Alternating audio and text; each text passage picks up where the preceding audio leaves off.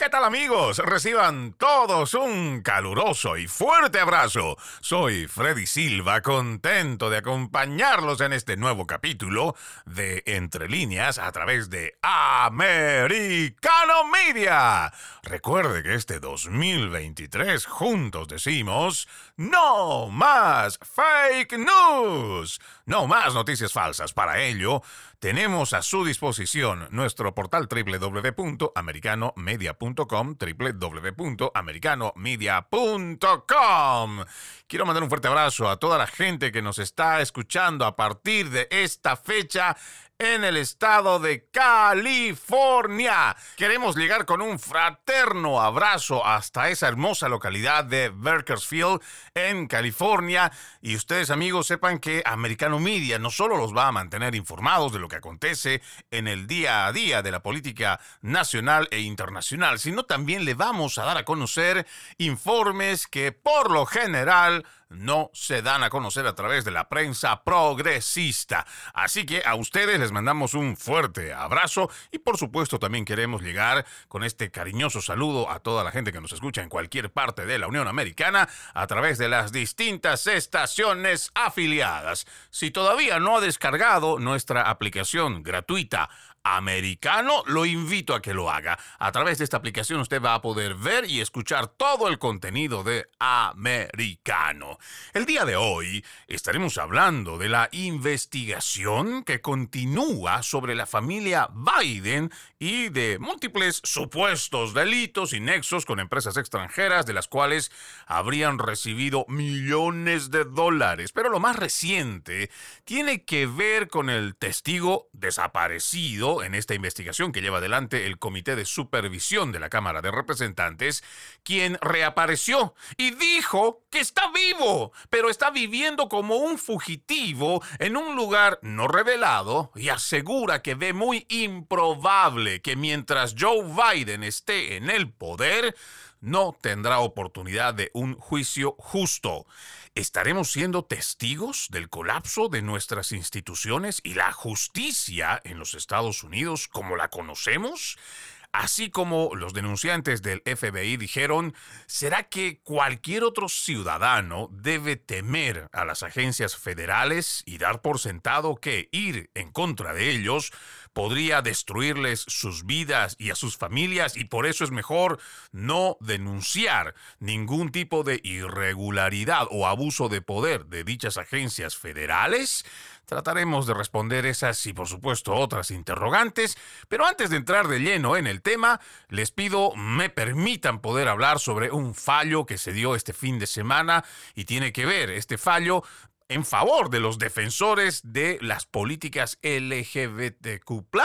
que aplaudieron cuando el juez federal anuló la prohibición en el estado de Tennessee de espectáculos de drag queens para niños o estar haciendo estos espectáculos con movimientos eróticos, algunos casi sin ropa, en frente de menores de edad. Como en muchas oportunidades hemos venido nosotros hablando sobre este tema de adoctrinamiento a través de estas políticas de género o políticas trans, la gente tiene que saber, y por lo menos esto es como una reflexión, esta es una derrota, sí, para quienes llevamos adelante nuestros principios y valores conservadores, aquellos que están alineados también con la filosofía política de derecha, sí, esta es una derrota y tenemos que hablar de que durante esta batalla, que además llamamos la batalla cultural y espiritual, seguramente nos vamos a encontrar con muchos reveses y también con muchas alegrías. Lo importante es que no debemos desfallecer, no debemos de bajar la guardia, no debemos tampoco de sentirnos mal. Si bien es cierto, este fallo del cual voy a comenzar a hacer lectura a través de este artículo que voy a detallarlo ahora mismo, pues debo decirles que vamos a encontrarnos este tipo de reveses a lo largo del camino, pero no se olviden, esta es una carrera de resistencia, no es una carrera de velocidad, nos va a tomar mucho tiempo porque tenemos una agenda globalista que está decidida a llevar adelante este tipo de adoctrinamiento, la confusión identitaria, lo mismo que van trabajando por debajito muchas de estas políticas que buscan legalizar la pedofilia, o por lo menos como ya hemos escuchado, de una entidad supranacional que quieren despenalizar lo que hasta hoy conocemos como delito cuando un adulto tiene relaciones sexuales con un menor de edad. Entonces, dicho todo esto, haciendo nuevamente la reflexión a todos los que estamos formando parte de esta batalla cultural, a pesar de que este es un revés, no debemos bajar la guardia porque están los niños de por medio. Y nosotros debemos estar conscientes y sobre todo reafirmar nuestras convicciones de que esta es una lucha para poder rescatar a los niños, cuidar la inocencia de los más pequeños, quienes están siendo duramente bombardeados, no solamente a través de los contenidos que están en las redes sociales, sino también aquellos que están aprobando a través de las juntas escolares con libros que contienen pornografía infantil que no es apta para niños, por ejemplo, de 5, 6, 7 años. Tenemos un ataque constante para sexualizar a los niños y esto es parte de esa agenda progresista, pero es importante que nosotros asentemos más aún nuestros valores, nuestros principios y nuestras convicciones y que sigamos dando la batalla. Comienzo a leer este artículo, dice el fallo de un juez federal de que los espectáculos drag queens frente a niños en Tennessee continuarán después de declarar que la primera ley del estado que los prohíbe como inconstitucionales ha sido recibido con aplausos y vítores de los defensores LGBTQ. Este es un artículo que usted también lo puede encontrar en braver.com. Está escrito por Simon Kent del 4 de junio de este 2023. Dice por acá: el juez del Tribunal de Distrito de Estados Unidos, Thomas Parker, señaló en su fallo de 70 páginas que a pesar del interés apremiante de Tennessee en proteger el bienestar psicológico y físico de los niños, la ley conocida como Ley de Entretenimiento para Adultos es una restricción inconstitucional a la libertad de expresión. Imagínense que esto llaman como una libertad de expresión que debe ser protegida según la interpretación de este juez de distrito, Thomas Parker. Yo me pongo a pensar, porque esto como siempre les digo a ustedes, a la gente que nos sigue a través de Entre Líneas, este programa está dedicado a despertar la actitud crítica de las personas para que cada vez que lean un informe se pregunten muchas cosas. En este caso yo me hago muchas preguntas, pero voy a compararlas con un hecho reciente que ocurrió en Italia, donde un transgénero hacía muchos movimientos obscenos, tenía los pantalones abajo en un parque en donde estaban niños y él decía en su ejercicio de libertad de expresión que él tenía sida y que iba a contagiar con su sangre a muchas personas, eh, sin mencionar este grotesco escenario donde este sujeto transgénero brasilero es el que estaba con los pantalones abajo mostrando sus genitales a los niños. ¿Esta es una libertad de expresión? Es mi pregunta. No sé, tal vez para el juez de distrito Thomas Parker esto podría considerarse de esta forma. Ahora, para quienes nosotros estamos en contra de que estos espectáculos drag queens se hagan en contra de niños, ¿por qué es que nos oponemos? Porque estamos viendo que cada vez cuando visitan escuelas, cuando van a las bibliotecas, estos mismos personajes que van vestidos de mujer, porque son hombres vestidos de mujer, van con ropa que es muy sugestiva, casi sin ropa también, y haciendo movimientos eróticos, como lo haría cualquier striptease en un club privado nocturno. Y entonces, ¿cómo es que nosotros hacemos que estos espectáculos sean, y están regulados además por las autoridades, solamente permitidos para hombres o mujeres adultos, en algunos será 18 años, en otros será 21 años, dependiendo en cada estado o en cada país. Pero ¿cómo es eso que nosotros le decimos a la gente que tiene que tener una edad para ver este tipo de espectáculos, pero cuando se trata de estos mismos hombres vestidos de mujer haciendo estos mismos bailes eróticos con casi nada de ropa y enfrente de menores de edad, eso sí se ha permitido, pero además que esto sea considerado como una restricción inconstitucional a la libertad de expresión expresión?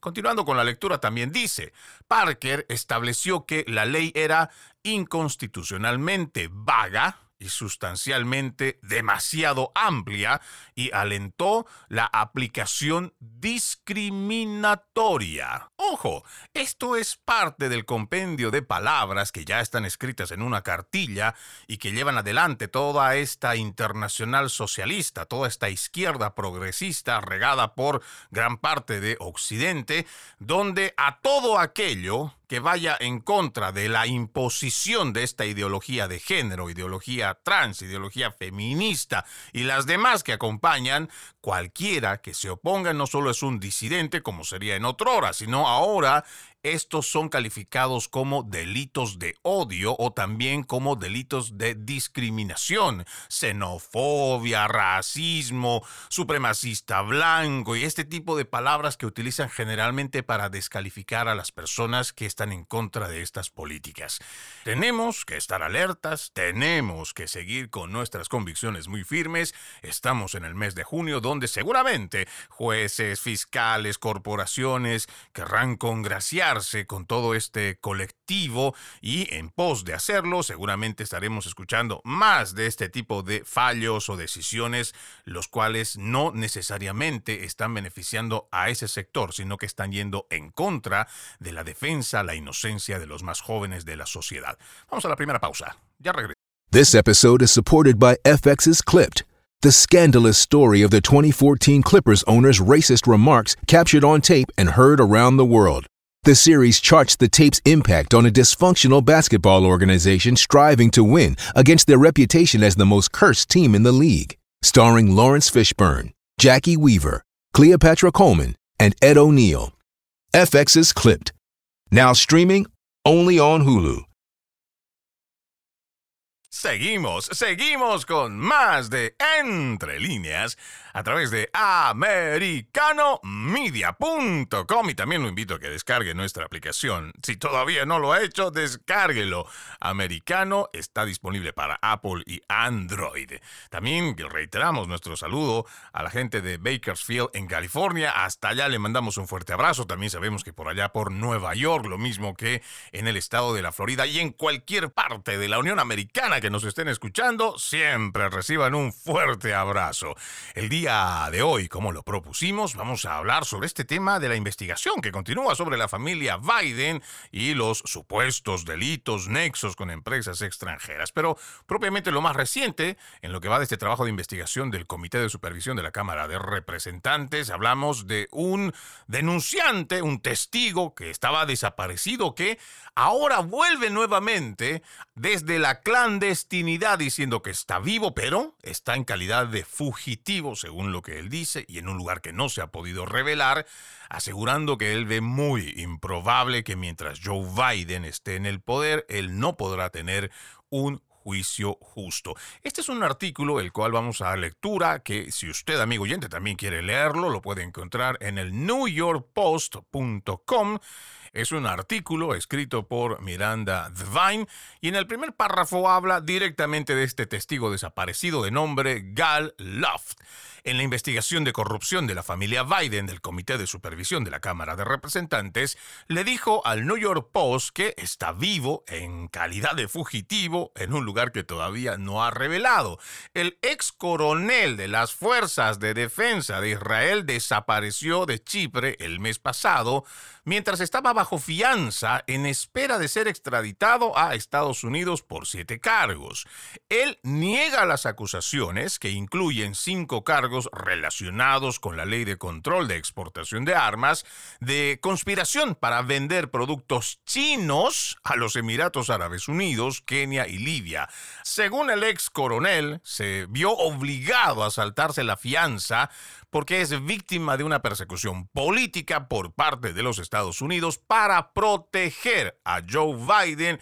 y su hijo Hunter Biden, lo mismo que el hermano Jim Biden. Las posibilidades de que tenga un juicio justo en Washington son prácticamente nulas, dijo en una llamada telefónica desde un país extranjero que no ha revelado, explicando por qué se saltó la libertad bajo fianza. Él decía, tenía que hacer lo que tenía que hacer. Dijo que no va a decir nada sobre cómo él ha escapado de Chipre porque no quiere meter a la gente en problemas. También añade, me acusaron de un delito de pensamiento sobre las acusaciones del tráfico de armas que datan de una correspondencia por correo electrónico de hace cinco años.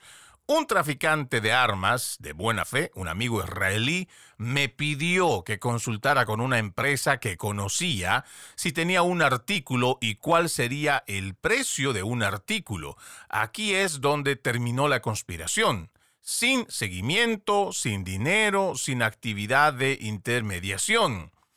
él ve una intención siniestra, y esto hay que ponerle mucho cuidado, amigo oyente, donde quiera que me esté escuchando. Él dice, él ve una intención siniestra en la fecha de la orden de extradición el primero de noviembre del 2022, siete días antes de las elecciones intermedias, cuando se esperaba que los republicanos obtuvieran el control de la Cámara y comenzaran a investigar las denuncias de tráfico de influencias extranjeras de la familia Biden. Los investigadores del Comité de Supervisión de la Cámara de Representantes estaban preparándose para entrevistarlo antes de que desapareciera ¿Qué dijo él al respecto? Cuando estaba claro que los republicanos iban a ganar la Cámara o el Senado, de repente llegan el representante republicano James Comer y el representante republicano Jim Jordan y el juego está cambiando. Habrá preguntas, por supuesto, es lo que dice él, también citaciones e investigaciones, así que ellos, la administración, tienen que desacreditarme. Nunca pensé en presentarme. Durante 2020 me quedé quieto como un pez. No quería quedar atrapado en este juego, pero cuando me arrestaron, no tuve más remedio que explotarlo. Luff atrajo la atención de los investigadores de la Cámara el 18 de febrero cuando apareció un tuit en su línea de tiempo después de que lo detuvieran en el aeropuerto de Chipre. Él dice, fui arrestado en Chipre por una solicitud de extradición de los Estados Unidos por motivos políticos, alegando que soy un traficante de armas. Nunca he sido un traficante de armas. El Departamento de Justicia está tratando de enterrarme para proteger a Joe, Jim y Hunter Biden. Ahora, por supuesto que nosotros de una forma objetiva tendríamos que ver siempre los dos lados de la moneda y podríamos creer que dentro de las acusaciones habrían cosas que podrían ser ciertas, de las cuales habrá que dejar que una investigación termine diciendo si es que realmente es o no un traficante de armas, el resto de acusaciones que tiene encima. Pero las cosas que nos parecen curiosas es que cuando él tiene información reveladora y además que es importante, ¿Por qué es que se lleva adelante esta persecución, o como lo dirían entre la misma jerga de inteligencia, esta cacería, para poder ir en contra de alguien que lo único que quiere es dar información que pueda dar luces sobre lo que realmente hace la familia Biden y que muy pocos conocemos? Y además que no nos olvidemos que durante mucho tiempo el vicepresidente Joe Biden, después el candidato Joe Biden, ahora el presidente Joe Biden, ha ido diciéndole a la gente, ha ido diciendo al pueblo estadounidense que él no tiene idea de las transacciones, de los negocios o de lo que hace su hijo para ganarse la vida. Una mentira que la ha ido repitiendo y que claro, como tenemos a la prensa progresista, los principales medios de comunicación que son aliados de Biden y de los demócratas, repiten como cacatúas todo lo que le dice el gobierno federal brutal. No dicen siquiera o no mencionan siquiera este tipo de datos, no hacen interrogantes, no cuestionan, simplemente se han vuelto en voceros, en portavoces de lo que te dice una oficina oficial. Y eso nos parece que realmente es muy malo, porque hoy estamos viendo cómo el periodismo está dejando convencerse y además hoy podríamos decir con mucha certeza que estos pseudo periodistas lo único que hacen es una oficina de relaciones y reciben la propaganda del gobierno, la repiten, no la cuestionan, no ponen en entredicho, no hacen un trabajo de investigación adicional, simplemente lo repiten y la gente lo recibe tal cual. Eso nos parece que es algo que debemos, debemos de cuestionar y también como ciudadanos tenemos que señalarlo y si es posible vayan a estas mismas cuentas en las redes sociales y escríbanle a estos periodistas, a estos programas, a estos noticieros y díganles que les hablen de las dos versiones que tiene una noticia,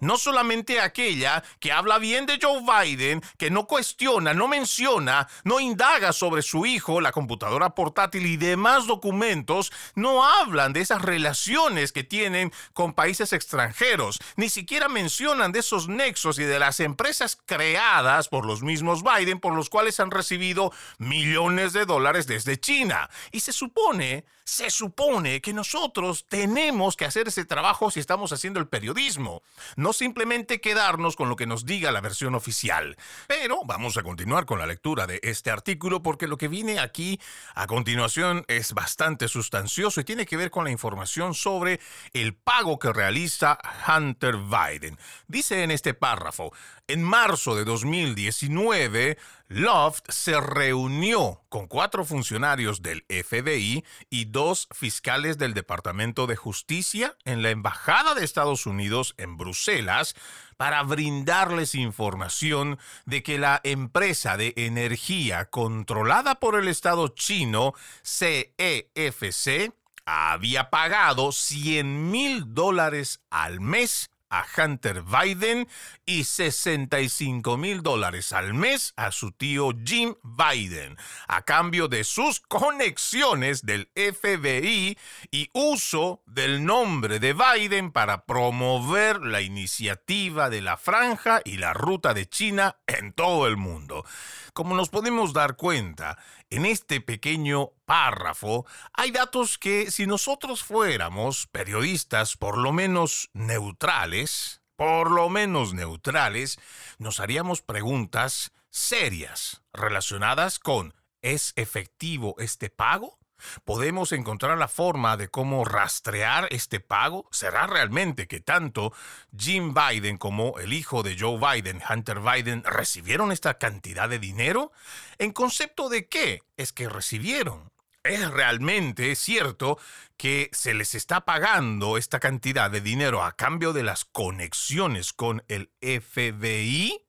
Estos son los datos que para mí son realmente preocupantes, pero mientras no tengamos una prensa objetiva, neutral o por lo menos que tenga un poquito de interés en hacer periodismo, difícilmente vamos a poder llegar a la verdad. Difícilmente podremos decirle al pueblo estadounidense si realmente se están beneficiando los familiares directos de Joe Biden y de parte de qué empresas y de qué naciones, porque si estamos hablando de un gobierno comunista como el de China, me imagino que tendrá que haber un departamento de investigación, un departamento de justicia que esté llevando adelante una investigación muy detallada. Vamos a dar una pausa, amigos. Ya regresamos con... Gracias, gracias por continuar con Entre líneas a través de Americano Radio, mandándole un gran abrazo a la gente que nos está escuchando en cualquier parte de la Unión Americana usando nuestro portal www.americanomedia.com o también aquellos que han descargado nuestra aplicación americano disponible para Apple y Android. El día de hoy seguimos hablando sobre la investigación que está realizando el Comité de Supervisión de la Cámara de Representantes sobre la familia Biden y sus posibles nexos y también el dinero que han recibido por parte de empresas chinas. Aquí estamos haciendo la lectura de un informe que tiene que ver con un testigo desaparecido que precisamente habla de cómo habrían recibido por lo menos 100 mil dólares al mes Hunter Biden, el hijo de Joe Biden, y también Jim Biden, el hermano de Joe Biden, por unos 65 mil dólares a cambio de sus conexiones con el FBI. Continuando con la lectura de este artículo que hemos extraído de el NewYorkPost.com, dice Love que tenía una relación comercial con un grupo de expertos sin fines de lucro asociado con CEFC, estamos hablando de esta compañía de energía china, también le dijo al FBI que Hunter Biden tenía un topo del FBI llamado One Eye que había informado a sus socios comerciales de CEFC, descritos en este artículo como Patrick Ho y Ye Jianming, que estaban bajo investigación. Dijo que los funcionarios de CEFC y otra persona habían sido nombrados en una acusación sellada. En este párrafo, el ex coronel también dice, yo creía que el FBI lo estaba siguiendo cuando caminaba por Central Park. A Love le preocupaba estar en la acusación porque Ho le dijo que nombraba a un judío. Poco después del chivatazo de One Eye, este personaje que ya lo hemos mencionado en programas anteriores, Ye, le ofreció a Hunter Biden un millón de dólares para que fuera su abogado privado y voló a China, dejando a su esposa, hija, hijo, madre y niñera en su penthouse de 50 millones de dólares en Central Park West. Fue detenido en Shanghái tres meses después y desapareció.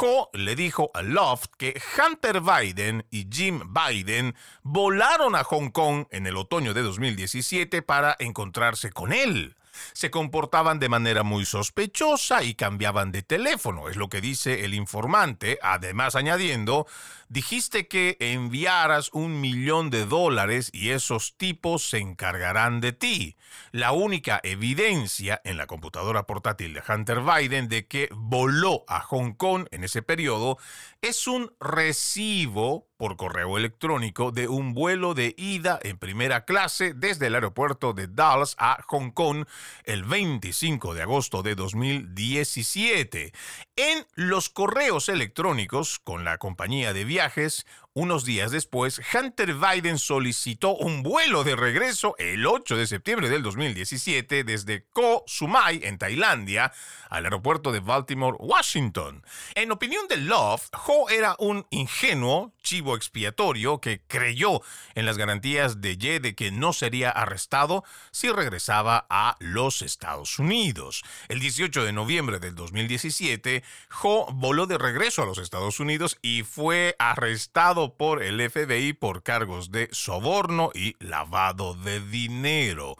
Ho fue declarado culpable y sentenciado el 25 de marzo de 2019 a tres años de prisión, luego de lo cual fue deportado. Durante el juicio de Ho, afirma Loft, los fiscales eliminaron toda referencia a los Biden de los correos electrónicos entre Ho y el asociado de Hunter Biden, Buck Jeremic, quien fue miembro de la junta asesora de CEFC, e esa empresa de energía, exministro de Relaciones Exteriores de Serbia y expresidente de la Asamblea General de las Naciones Unidas. Cuando ya uno va armando el rompecabezas que tenemos en este caso y las afirmaciones que va dando este denunciante, este testigo, que pues está esperando el comité de investigación de la Cámara de Representantes se pueda presentar para que dé más información, que también,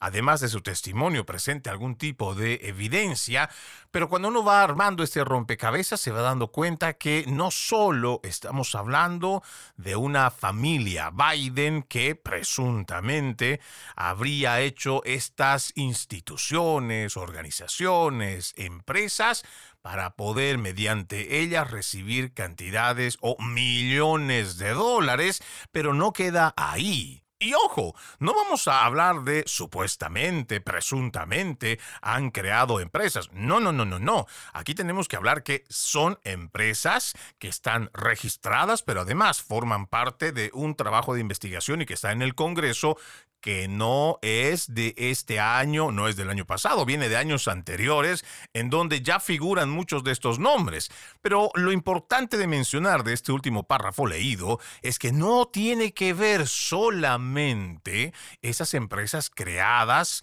con estos fines para ser los intermediarios o los receptores de millones de dólares que vienen de países como China, Rumania, Ucrania no solamente estamos hablando de estas empresas, sino incluso se habla de personas vinculadas con un ministerio de Relaciones Exteriores del país serbio, también un expresidente de la Asamblea General de las Naciones Unidas. Para que vean ustedes el alcance que podría tener esta computadora portátil de Hunter Biden y ya vemos el por qué tanto los medios principales de comunicación, las mismas redes sociales, se han encargado de desacreditar a este periódico del cual estamos leyendo este artículo, el New York Post, cuando fue el primero en sacar a la luz unas semanas antes de las elecciones presidenciales del 2020 fueron un ejército. Y usted, amigo oyente, escuche lo que le digo y se lo remarco. Fue un ejército de instituciones, medios de comunicación, redes sociales, activistas, porque créanme, dentro de los noticieros existen activistas, no existen periodistas que se encargaron de llevar adelante la desacreditación del informe de la computadora portátil de Hunter Biden. Incluso ex agentes de la CIA, más de 50 agentes, ex agentes federales, se tomaron la molestia, sin que nadie se los haya pedido, de decir que eso era desinformación rusa otra vez. ¿Dónde están esos sujetos que firmaron esa carta donde decían que esa información era falsa? ¿Dónde está toda esa gente? Pues no los vemos. ¿Y saben por qué? Porque esos cobardes, igual que los principales medios de comunicación, no tienen la valentía de aceptar su error, pero además tampoco tienen la valentía, la hidalguía de presentar una disculpa pública a quienes han dicho la verdad desde el principio, tanto los periodistas como la institución, el New York Post y cualquier otro medio de comunicación, digo de derecha, que haya sido de los valientes que se atrevieron a decir esta verdad. Y digo valientes ¿por qué? Porque el aparato de censura que se aplicó en el 2020, antes, durante y después de la pandemia, fue realmente brutal. A cualquier persona que siquiera ponía alguna publicación de la fotografía de Hunter Biden, ojo, a fotografías sacadas de la computadora portátil de Hunter Biden, donde estaba teniendo relaciones sexuales aparentemente con menores de edad, consumiendo drogas y muchas otras cosas muy grotescas. Cualquier persona que se atrevía a hacer algún tipo de publicación con relación a esta computadora portátil era suspendida su cuenta, por último era eliminada. Eso le pasó al New York Post, que estuvieron con una cuenta suspendida por más de una semana,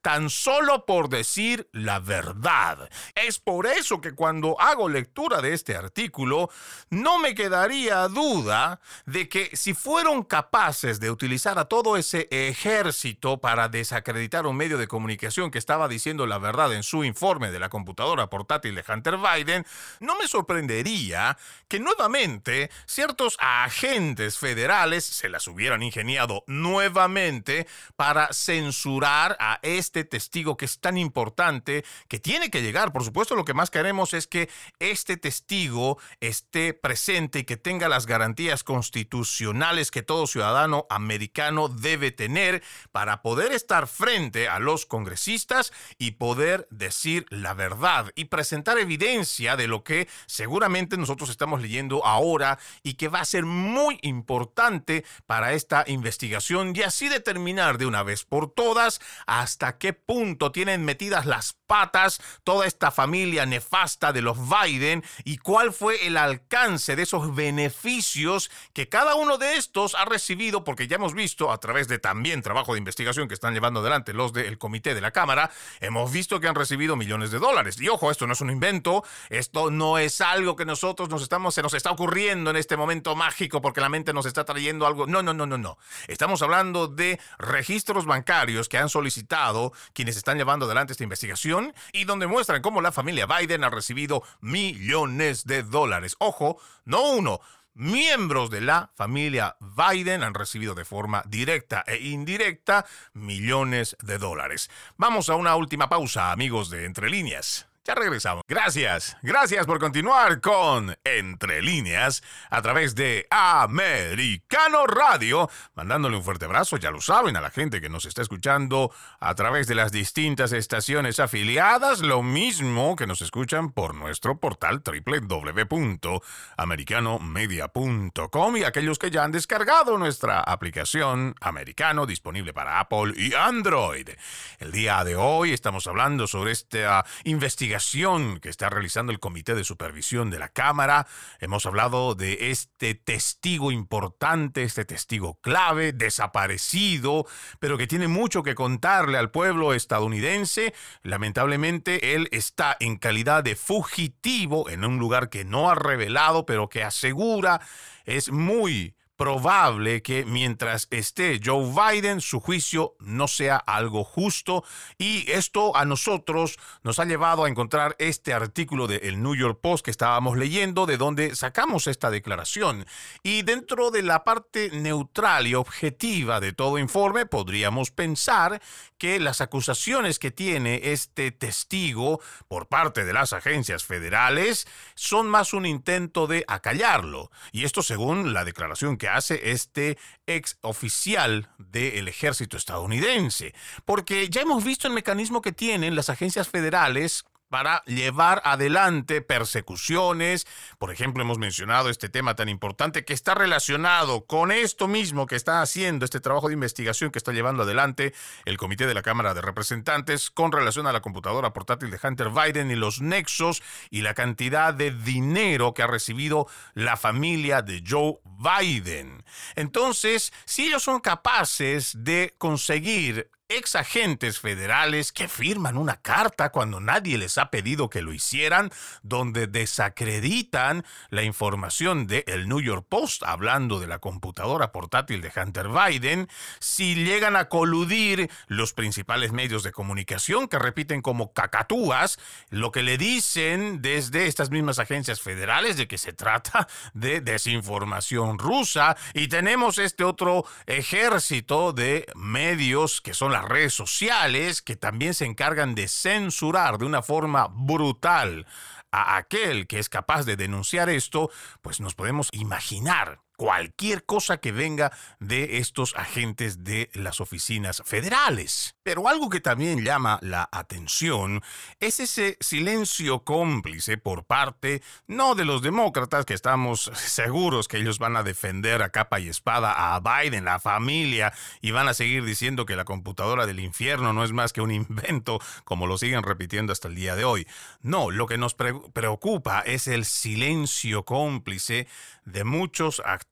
políticos republicanos, muchos de estos rinos que lo único que han hecho a lo largo de estos años, desde que se ha revelado la computadora portátil de Hunter Biden, es callarse no han hecho ni han exigido que se lleven adelante investigaciones. Al contrario, le han seguido el juego a todo ese ejército de desinformadores, esos que han establecido esa narrativa oficial. Pero quien sí ha dado una declaración y además es parte del Estado de la Florida es la representante republicana Ana Paulina Luna. Ella dijo, el topo tuerto del FBI está asesorando a Hunter Biden en sus investigaciones criminales, el mismo topo que avisó a los socios comerciales chinos de Hunter Biden durante una investigación anterior. Este artículo, de donde saco esta declaración de la representante por Florida, Ana Paulina Luna, usted también lo puede encontrar en la página de gatewaypundit.com. Este es un artículo del fin de semana escrito por Jim Hoff y dice aquí, la representante, Ana Paulina Luna, se unió a María Bartiromo en el programa Sunday Morning. Durante su discusión, la representante Luna habló sobre la anarquía del gobierno federal y el Departamento de Justicia de los Estados Unidos. La representante dijo sobre el escándalo de soborno de Hunter Biden y Joe Biden en China. Ella también aseguró, el FBI está protegiendo a la familia Hunter Biden y eso no está bien. Este esquema de corrupción se remonta a la época en que Joe Biden era vicepresidente y el esquema de intimidación que estamos viendo, quiero decir, no es insólito. También vimos que esto sucedió con exfuncionarios del expresidente Donald Trump. Obviamente, la familia del presidente Trump ha estado sujeta a esto, pero lo que es realmente alarmante, como sabemos, el FBI, uno tiene un topo allí que está asesorando a Hunter Biden sobre las investigaciones con el nombre de One Eye, que al decirlo parece que es algo fuera de lugar, una película de James Bond, pero desafortunadamente es verdad. Y también quiero decir, Dios mío, con la cantidad de evidencia que se está presentando, da miedo pensar que este tipo que actualmente está sentado en la Casa Blanca se ha vuelto tan corrupto y en realidad solo está haciendo una cosa, y eso es ayudando e instigando al Partido Comunista Chino. La representante Paulina Luna es la primera legisladora en mencionar al topo del FBI, este ya tan mentado One hay en varios meses. Y aquí también continuando con esta lectura dice, la razón por la que el FBI no ha hecho nada con los múltiples delitos encontrados en la computadora portátil de Hunter Biden puede deberse a que Hunter tiene un topo en el FBI. Y el FBI tiene la computadora portátil de Hunter Biden desde el 2019 y no ha perseguido ninguno de los delitos revelados en la computadora. Esto que menciona la representante Luna, la representante republicana, nos parece que tiene no solamente mucho sentido común, pero también trae un mensaje que debería ser una alerta para todos los ciudadanos y todos aquellos que amamos esta nación y que queremos que sus instituciones sigan siendo sólidas, pero sobre todo que sean al servicio del pueblo estadounidense y no en contra. Lo que menciona la representante Luna es cierto. Esta computadora portátil de Hunter Biden ya lo tienen en sus manos los agentes federales desde el 2019. Pero hasta el día de hoy, imagínense que es el Congreso tienen que ser los republicanos de la Cámara de Representantes los que tienen que llevar adelante su propia investigación para que se vaya sacando como a cuentagotas y además con mucha negligencia, sin cooperación por parte de los involucrados cuando se les requiere, por ejemplo, que entreguen sus cuentas de bancos para saber cuáles son las transacciones que han realizado, dónde está ese dinero y de dónde lo tienen, quién les dio millones de dólares, cuáles son los conceptos por los cuales recibieron ese dinero. Eso es lo que ya se tiene en los registros y que hoy por hoy, a pesar de que hay una gran cantidad de información y además, ojo, ah, también ya se tiene documentación de años anteriores y aún así no hay una sola persona que esté con una sentencia, que esté tras las rejas, que exista un delito que ya haya sido procesado, llevado a corte y no, no existe nada de esto. Al contrario, lo que se hace es a aquellos informantes como los del FBI que deciden rebelarse y también deciden dar un paso en pos de nuestra nación para tratar de restituir ya esa imagen tan desacreditada de las agencias federales, son perseguidos, les sacan de su trabajo, no tienen ningún tipo de compensación económica, al contrario, incluso terminan saliendo de sus casas, salen de sus ciudades, tienen que mudarse a otros estados. Lo que han hecho con estas personas es realmente denigrante. Pero peor aún es el mensaje que se está mandando al resto del pueblo estadounidense de que si tú vas en contra de estas agencias, si tú denuncias hechos de corrupción, ellos podrían fácilmente destruir tu estilo de vida, lo mismo que el de tu familia, y de esta forma campea la impunidad, campea la corrupción. En nuestras manos estará, amigo oyente, el tomar una decisión al momento de votar para que estas cosas cambien y para que Estados Unidos, como la conocemos, no termine destruyéndose desde adentro. Soy Freddy Silva. Gracias por acompañarme. Los invito a que continúen con la programación de Americano Radio.